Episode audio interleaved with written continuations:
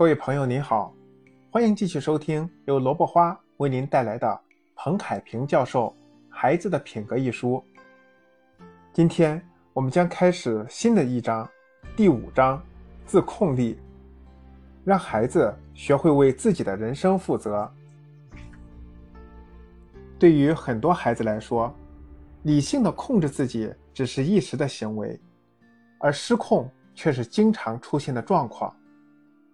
心理学研究发现，一个在童年时自我控制能力强的孩子，学习成绩更好，心理适应能力更强，自尊心更突出，人际关系更和谐。长大后，他们的人生整体幸福感也更高。所以，培养孩子的自我控制能力，对于孩子的成长和未来发展至关重要。能够管住自己的人。未来才能成为自己的主人。第一节，延迟满足 vs 自控力。不少家长问我，孩子上课时喜欢开小差，注意力不集中怎么办？孩子喜欢吃巧克力、棒棒糖等甜食，不给吃不行，放开了吃也不行，要怎么办？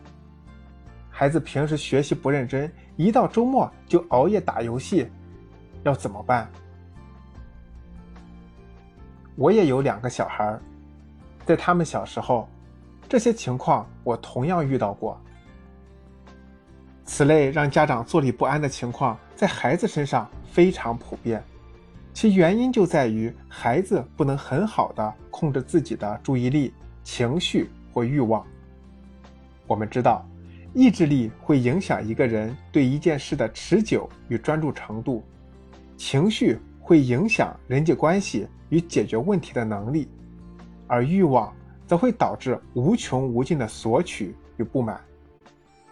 有时，哪怕孩子犯的错误并不大，但在家长眼里也足够严重，严重到让家长经常想象在未来的某一天，孩子会因为这些能力的欠缺或不足而经历糟糕的人生际遇，为此担心不已。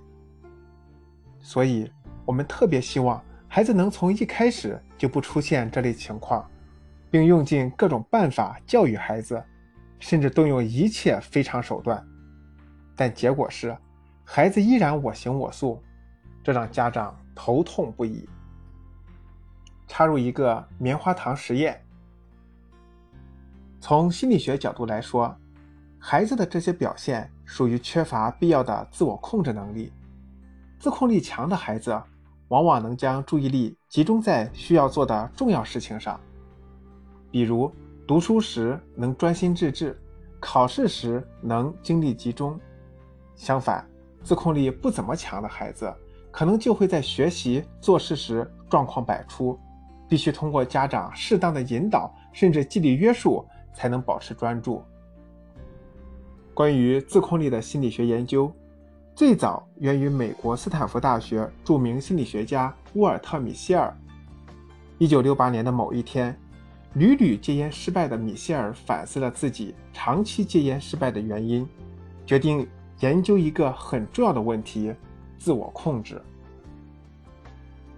米歇尔邀请斯坦福大学宾恩幼儿园600多名4到6岁的儿童来到幼儿园新设立的心理学实验室——惊喜屋。在这个惊喜屋中，所有孩子首先需要从面前的棉花糖、曲奇饼、小脆饼、薄荷糖中选一种自己最喜欢吃的零食作为奖品。